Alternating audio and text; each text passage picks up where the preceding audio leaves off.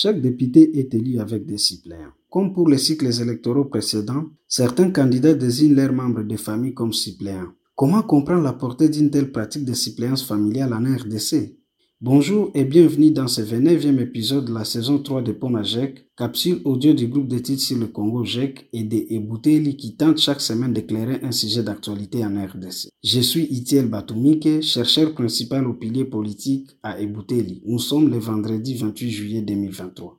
Selon l'article 116 de la loi électorale, les suppléants remplacent les députés selon l'ordre établi en cas de décès, de démission, d'empêchement définitif, de condamnation pénale définitive ou d'incompatibilité. De ce fait, certains candidats députés préfèrent aligner leurs membres de famille plutôt que ceux de leur parti politique afin de conserver les avantages accordés aux députés dans le cercle familial restreint.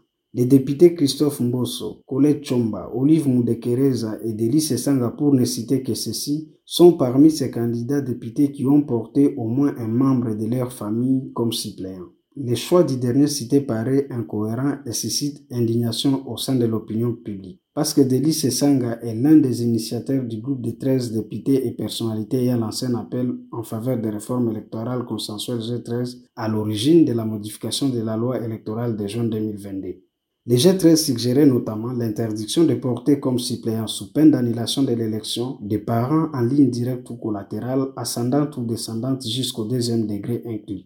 Pour les partisans de cette interdiction, la suppléance familiale accentue le clientélisme et crée un système de privilèges familiaux. Une situation qui ne permet pas de fédérer autour des idées politiques et consolider la légitimité des institutions ainsi que la représentativité sociale au sein de celles-ci. Cependant, alors que 53% des Congolais interrogés lors d'un sondage réalisé par Bercy, GEC et Ebouteli en juin 2022 étaient favorables à cette proposition, le Parlement l'a rejetée. Les parlementaires ont en effet estimé qu'une telle interdiction serait discriminatoire et violerait les dispositions des articles 12 et 53 de la Constitution relative à l'égalité entre citoyens. Mais en réalité, la suppléance familiale a été maintenue pour d'autres raisons. D'abord parce qu'il faut s'assurer de ne pas perdre complètement les avantages financiers du député comme nous l'avons souligné. Ensuite, certains députés n'ont pas confiance en leurs suppléants et craignent parfois qu'ils essaient de les éliminer physiquement ou politiquement. Enfin, il y a lieu de noter que cette situation est accentuée par le manque de financement public des partis politiques. Bien que non interdite par la loi, la suppléance familiale demeure une pratique qui frise le népotisme. Elle fait passer les intérêts de la famille avant ceux du parti. Cette attitude réduit les partis aux entreprises familiales.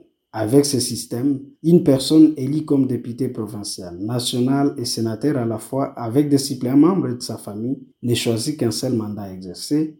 Les deux autres reviennent de droit aux membres de sa famille.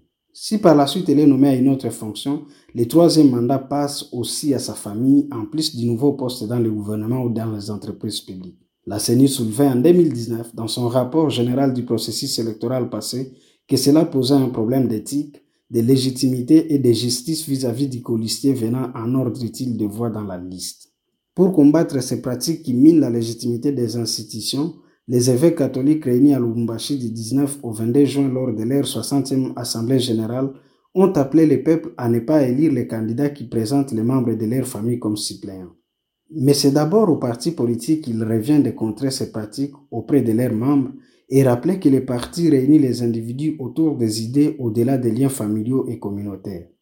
À cet effet, l'Union pour la démocratie et le progrès social IDPS, parti présidentiel, a demandé à tous ses candidats de profiter de la période d'ajout, retrait et substitution accordée par la CENI pour remplacer tous les suppléants ayant des liens de famille avec eux. Un exemple à suivre. En attendant que d'autres formations politiques suivent ce bel exemple, vous pouvez recevoir Ponajek sur votre téléphone chaque vendredi en envoyant JEC ou Ebouteli au plus 243 894 110 542. À bientôt.